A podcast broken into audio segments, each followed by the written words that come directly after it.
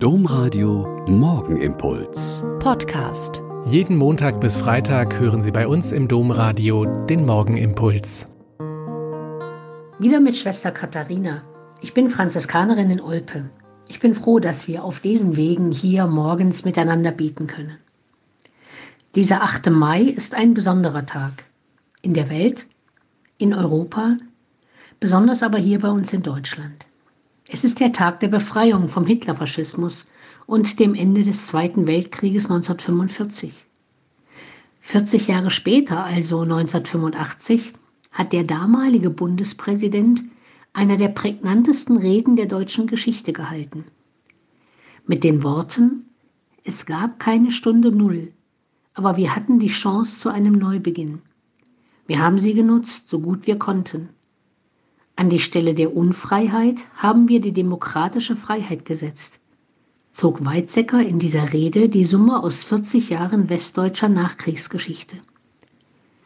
Und von Weizsäcker hat die Ansprache geschlossen mit den Worten Hitler hat stets damit gearbeitet, Vorurteile, Feindschaften und Hass zu schüren.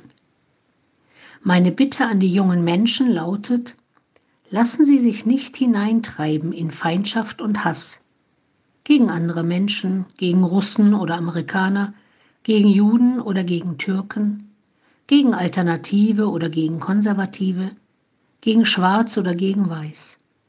Lernen Sie miteinander zu leben, nicht gegeneinander. Lassen Sie auch uns als demokratisch gewählte Politiker dies immer wieder beherzigen und ein Beispiel geben. Ehren wir die Freiheit, Arbeiten wir für den Frieden.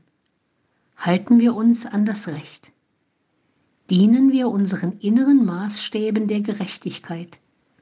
Schauen wir am heutigen 8. Mai, so gut wir es können, der Wahrheit ins Auge. Diese Rede hat auch 35 Jahre danach immer noch ihre Bedeutung. Erst recht für Christen. Und es bleibt unsere Aufgabe, jeden Tag dafür zu sorgen, dass nicht Hass, sondern Gerechtigkeit und Liebe unser Denken, Tun und Beten bestimmen. Der Morgenimpuls mit Schwester Katharina, Franziskanerin aus Olpe, jeden Montag bis Freitag um kurz nach sechs im Domradio. Weitere Infos auch zu anderen Podcasts auf domradio.de.